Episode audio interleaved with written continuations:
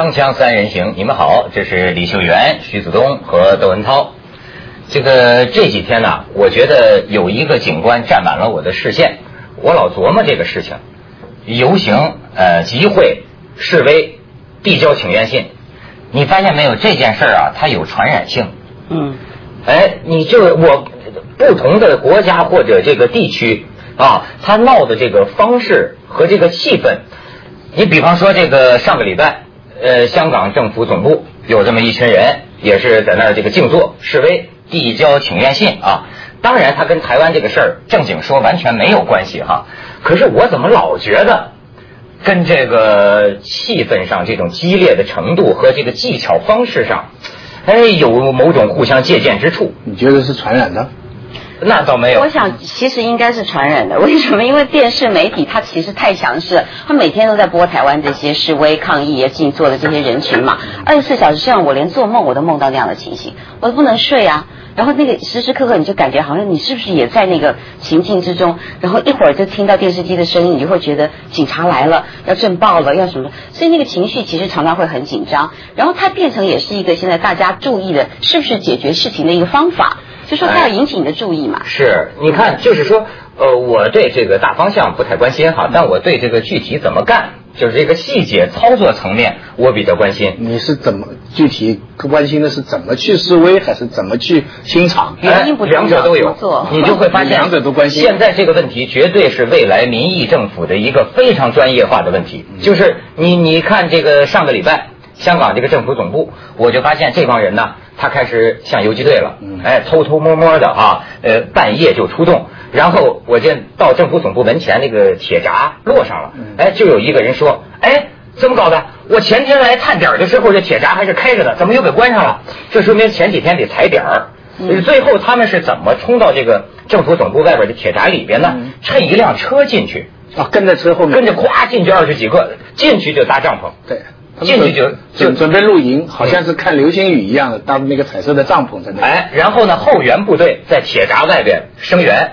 这个时候，我觉得警察压力也很大。香港警察过来之后，先是想这个息事宁人嘛，凑近一个人耳边说：“那你们这是非法集会啊，赶快走啊！”周围人周围人就闹说：“你鬼鬼祟祟，你到底在说什么？”这警察才不得不说：“你们这是非法集会，请你们赶快离开。”最后没办法了，因为这个一般都是凌晨行动，你注意到没有？清场行动一般都是凌晨半夜。嗯，台北也是这样吧？对，香港也这样，凌晨行动，因为这个到早上八九点钟。政府人员该上班了，所以必须把他们清走，然后就不得不采取警方所称为的叫最低武力，这个太难拿捏了，就把人往外抬，而且你你知道这个游行示威，我就想起。咱们都参加过呀，我从小就参加游行示威啊。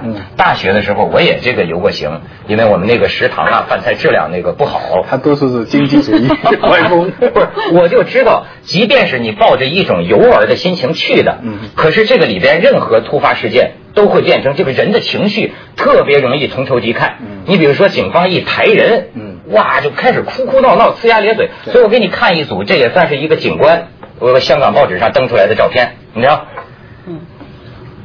警方开始抬人了，四个人抬一人，男警察抬男的，女警察抬女的。你看下一张，你看这马上情绪就就就就激烈了，哭天抢地。你再往下看，哎，这个这叫是压点控制法，注意到没有？这个鼻子被压了，鼻子大拇指按着这个鼻子。你再看下一个，哎，这叫什么？扣压压耳穴。压耳穴，那人家以为做按摩呢。哎，当然这次这个警方不承认采用了这种叫压点控制法的这种武力啊，呃，但是这个确实是警察从欧美国家学来的。你再看下一个，你看这是箍颈，再往下看，你看这还是压压人中穴，注意到吗？压人中穴，那个你看这警察两个手指头跟个鹰钩似的扣住喉啊，再看下面扣住这下颌，你再看。啊，据说这个就是零零零一年的时候采用的这种警方的这个防爆方式，叫压点控制法。你看压这个穴位，耳后的穴位，下颌和鼻子人中下边。再看下面，啊，这个是你看女警察抬女的，你再往下看，男女有哎，这个是技巧，就警方一般这个清场行动之前先站成一排隔离，哎。这帮人就是在里边那个什么，就是静坐的。我们再看，哎，政府总部强行清场，你再往下看，这就算强行清场。哎，这表情痛苦啊！报纸上一般都是说表情痛苦。来，再看，这个是连记者都赶走，连记者都赶走。这你看这记者给抬的四脚朝天，拿着照相机还拍呢，注意到没有？你再看下边。你看，这也是警察想把这记者推走，这记者冲着他耳朵直拍。我们再看下边，冲着耳朵拍。哎，这是警察向向向人们发出呼吁，也对记者堵下啊！你再看下边，他是正被抬吧？哎，你看这记者也是啊，被抬轿子送走。嗯，你看，就是我为什么讲，就是警方掌握这个分寸很难。这个像零一年的时候采用过这种压点控制法，有点像中国的点穴。嗯，从欧美国家学来的，就是说。你怎么治他？你也不能伤了它。在人体好像说有三百六十处，咱们叫什么穴位了？其实说说说的就是神经通，人体的神经通的集中点。比如掐这个地方，或者扣住这个地方，能够在瞬间啊使你失去反抗能力。但是这次特别逗的是什么呢？有一个人受伤了。有个人受伤了，这个把脚给摔伤了，然后他就跟这个记者说：“说警察使用武力。”说为说为为什么警察不尊重我呢？说他们四个人抬我之前，我就已经告知警察，我说我说我有两百多磅重啊，但是这四个警察不自量力，还是要抬我，抬到中途终于不够力了，监管警察都很瘦了，吧唧把他给摔地上，这这也算一受伤。你说他们这些点穴法会不会去请教金庸啊？会不会去请教金庸啊？金庸小说里不是有很多这样的点穴法？这是一种擒拿技巧，现在据说在欧美国家被警察广为采用。但是人在那个，其实他比如说他在情绪激动的时候，他会挣扎，你要捏到他那个点，其实不容易的啊。然后那么多手那么多脚去去杵他那个点，你没见刚才俩手指头吗？嗯，你你你而且这个点穴法，其实我其实这次来香港我才听到，我们在台北的时候，其实台北用什么？对，台北是什么招啊？柔性驱离嘛，柔性驱离其实就是抬嘛。那也是男生抬男生，但是他们就是先好像很多女警察是吧？然后混进去，对不对？而且要先温柔的讲哦，我要抬你喽，那你再不走，我真的要抬喽。然后你有多重啊？我们看看找几个身强力壮，我的身体要接触你的身体喽，就这样，对不对？先这样，然后那个。报纸上还拍出一个女警，她说含羞带怯的去把人抬走。什么叫含羞带怯？女警要抬男人不好意思嘛？女警察抬男生，呃，不，女警察女生。不会吧？那太幸福，那我也去示威去，那我当女警察。其实她也不好意思嘛，因为终究女孩子其实很少做一个。不是，听说他们是这样，你这个人群要把它隔离开。对，他是。你要你要你要把它，它一大块你很难抬嘛，你要把它切开，对不对？嗯。那切开这个，他不用男的做，他就女警察进去。那你就算你这站的是一群男的，人家女警察往里边挤，你不大好意思推吧？啊，你这个你这在抗议的人，人家女警察很性感很漂亮，这么啪啪啪啪啪啪进来了，你怎么办？这就给他切断了。最后女切断了，最后女警察就会被男示威者抬走。不是，结果真发生这样的事情，结果就有个别的这个，就是昨天晚上嘛，就有个别用那个弹弓啊，把那些小钢珠啊。蹦蹦蹦，他对那个警察弹，可是他虽然是对着男警察弹，可是有时候蹦蹦蹦一反反到女警察身上去了嘛，然后只听到插进去的女警察呢发出阵阵尖叫，所以昨天就是台北结果就是铁腕清场了。铁腕清场的理由就是说我们的女警察在里面发出阵阵尖叫，所以男警察就哇大量。哦，主要是为了营救女警察，哎，营救他们的同胞。其实也不是因为。最近的这些这个抗议的活动，其实像昨天就有一批大八个学生嘛，他们绝食了大概好像四十个小时将近了吧啊，然后那你你说台北还是台北台北，那二十二十几个小时，其实绝食那个学生什么事也没做，他只是说我要静坐，我要政府给我一个说明，但是他并不暴力，他也还人民真相，对他只要他只要不要不要蓝绿，只要黑白嘛。这个一开始啊，这个香港这边还有人说呢，说你看香港就没经验。不如马英九，就前几天还在说马英九柔性清场，非常温柔，是吧？哎，但是呢，刚说完这话没多久，四号凌晨，也发生了有人受伤，就是就是你说的铁腕清场嘛。所以这次哀嚎的是马英九啊，因为他没有要求铁腕清场啊，不是他下的命令，是行政院下的命令，直接交给警察局。那这个警察局其实很为难，因为我又要听马英九的，我要听上面的，两个都是我的长官单位。但是另外那个就是发命令的行政院，他其实不能够直接指挥马英九，所以在这个过程当中，其实警察是最可怜的，他腹背受敌呀，没办法。但是马英九事后就说，其实我是要求要柔性的。我希望就是，其实你们就用劝离，然后不是打完了以后就暴力清场以后，那马英九还是说大家不要怕啊，什么什么什么，还还还去安慰现场嘛。所以你知道这个警察呀，压力很大，英年早逝的特别多，在各种职业里比例很高。我记得就说就说大陆的警察，去年好像说四百多个这个这个身亡的这个警察里边哈，有将近一半，有好像有二百一十二个都是以身殉职，就是什么叫以身，就是死在工作岗位上。就是因为他这个压力太大了，因为说公安无小事，他这个这这个这个分寸拿捏呀，而且最痛苦的是他他拿着盾牌，他在对面的人打这么冲突，可他心里其实非常同情对面的人，他可能根本就是同一派，可能根本是蓝派，或者警察根本同意这些。这些示威的人的夙愿，可是因为他的职守，他又要管他们。我想，我觉得这个时候是。所以这个时候其实最重要的就是说，在这些示威或抗议的人，其实他们第一个是真的要理性。但是因为常常在这样一个团体当中，有一些是你不知道他是混进来的，还是他属于就是比较激进派的，你不懂。那这一次就有很多的传言说，哦，其实每一次带头冲的或带头去撞警察的，都是穿黑衣服的，然后都有人带头，可能是黑社会的什么人。但是这个。其实有的时候也是小说看多了啦，太太会绘声绘影的这样。而且也不能因为其中有个别的人、少数的人在闹事，你就把全部归咎于所有的这些。对，所以很冤枉。但是这个时候其实非常容易的，就是你刚刚说的情绪的波动啊。我原来其实是很很沉稳的，我只希望在这里表达我一个意见，我其实并没有要造反，也没有作乱，也没有要打警察，没有干什么。可后面有人说冲啊，哎，这怎么了？怎么了？怎么？大家冲。就是那个情绪，对，我就感觉啊，以我参加示威游行的经验哈，千万千万别死人，这个死人还包括你要别有一个心脏病发作的、高血压的，只不管这要是死一个人，这玩意儿就是火药桶的导火索，因为没有人跟你讲那么多原因道理，当时就乱了。所以这是咱们这下一趴可以看看台湾的警官，锵锵三人行广告之后见。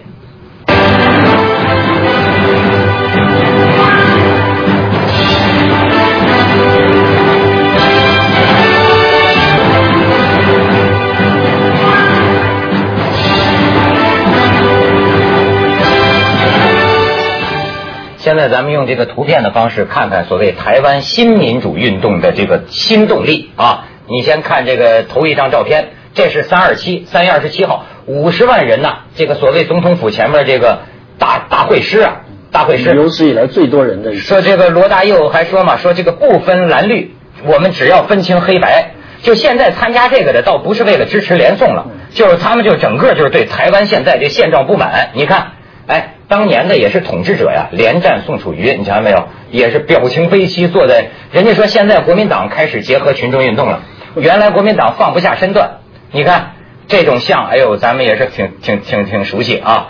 刚才有人说民主已死嘛，嗯，咱们再看啊，这是很多就是以陈水扁为为目目标嘛，就不要脸。过去很多从来不参加任何政治党派活动的人，现在在台北都上街了，就是对台湾现状不满。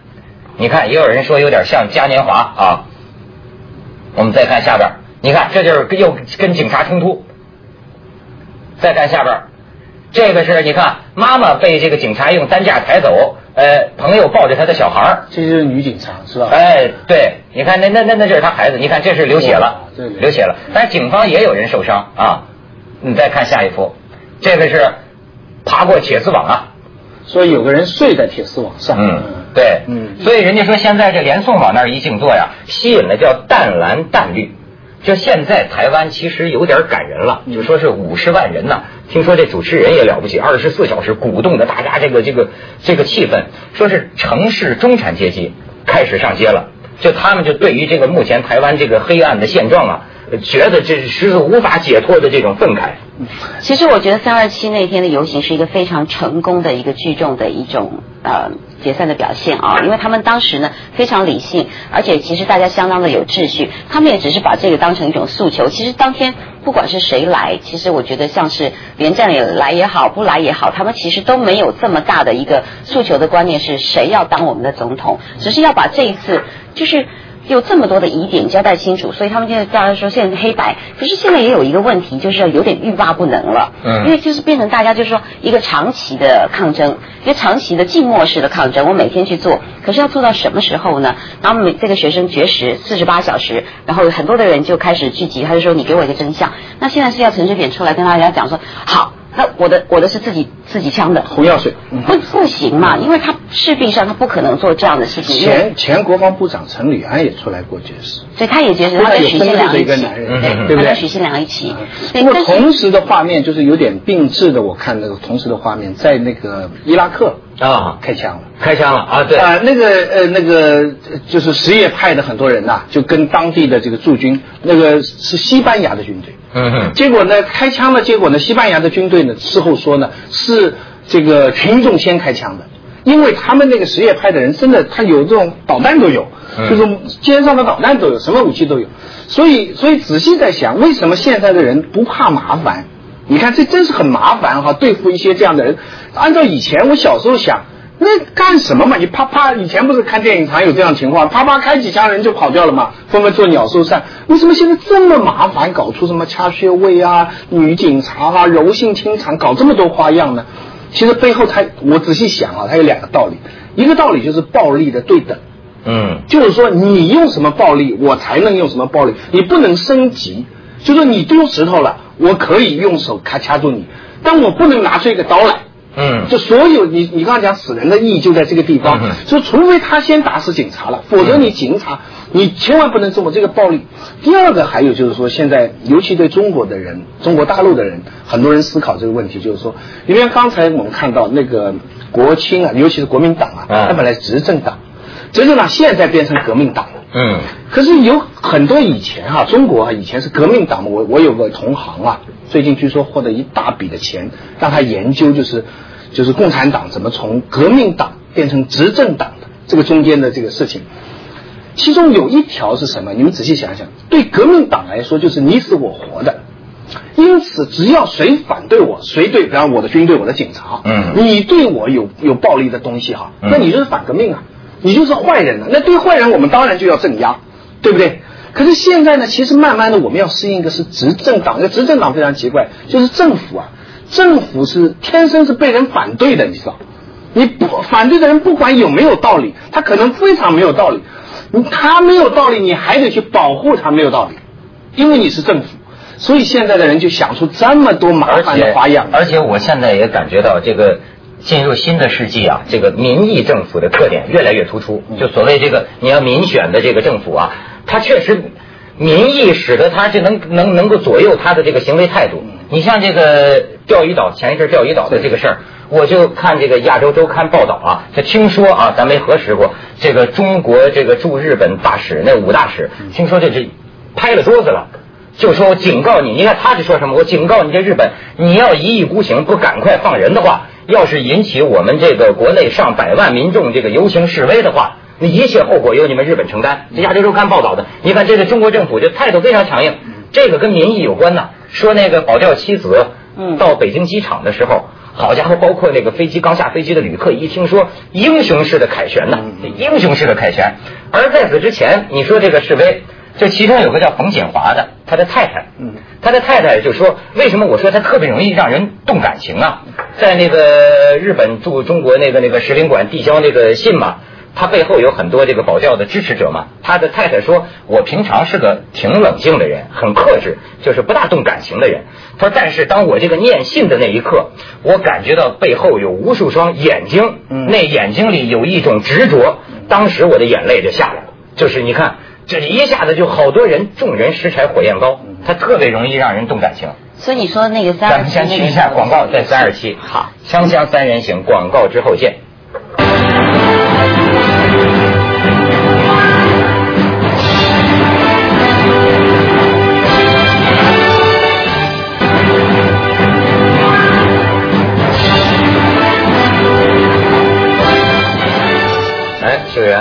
所以我刚刚说，其实三二七那样的这个场合，其实是让人家有一个感觉，我不是来抗争是什么，我是要融入那个气氛，我表示我支持你们这一部分。其实有很多的人，他平常是并不热衷政治，或者说他其实只是一般的上班族。你有没有发现，就是那个下了班以后人潮越挤越多，可在上班的时间大家都散了。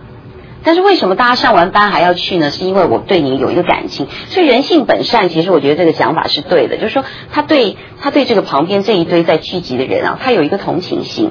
然后他慢慢也感受到那样的一个力量。其实我只是诉求，我并没有暴力，并没有什么。所以我觉得，其实像这样的，就是说你刚刚说的新民主运动，开始慢慢会有很多的人，他用这样的一个方式，也许静坐，也许示威，也许表达。然后说像嘉年华，其实那个时候真的，你看有多少的这个物资来哦，就是很像九二一地震那个时候，大家无私就是几顿几顿的玉米煮好了的甜玉米，大概要二三十万台币吧，送到现场，随便你吃。然后每天就有那些面包啊，然后面包上面还开了一个口，然后抹上果酱，就说这个尾鱼肚面包，你知道吗？做了各式各样这些东西，免费发，就所有的人去。然后其实也有一些民进党，像他们就是有一些这个就不是泛蓝的，就泛绿的，他们就 email，我们常常可以看到不同的言论。他说：“我告诉你，我今天到这边去吃了什么什么什么什么，拿了二十五罐果汁，什么什么什么什么。”他就是去吃，他说我要吃垮国民党。可是就是有不同的那种心境的人到现场，但是你会被那个。无私的奉献感动。你你你讲这种很理性的这种这种抗争啊，使我想起还有一次，就这两天不是清明吗？嗯，你知道有一次的这个抗争啊，是不仅是理性，而且是非常文学化。啊，后来都出了诗集了。你知道一九七六年的四月五号啊，你知道吧？那个那个一月份周总理去世，嗯，然后四月五号呢，很多人就送花圈，然后就很多很多诗歌，那是多么和平的一片白色的海洋。后来就是有人跟四人帮跟毛主席汇报说，他们其实是反对你毛主席，结果毛主席就下令，结果。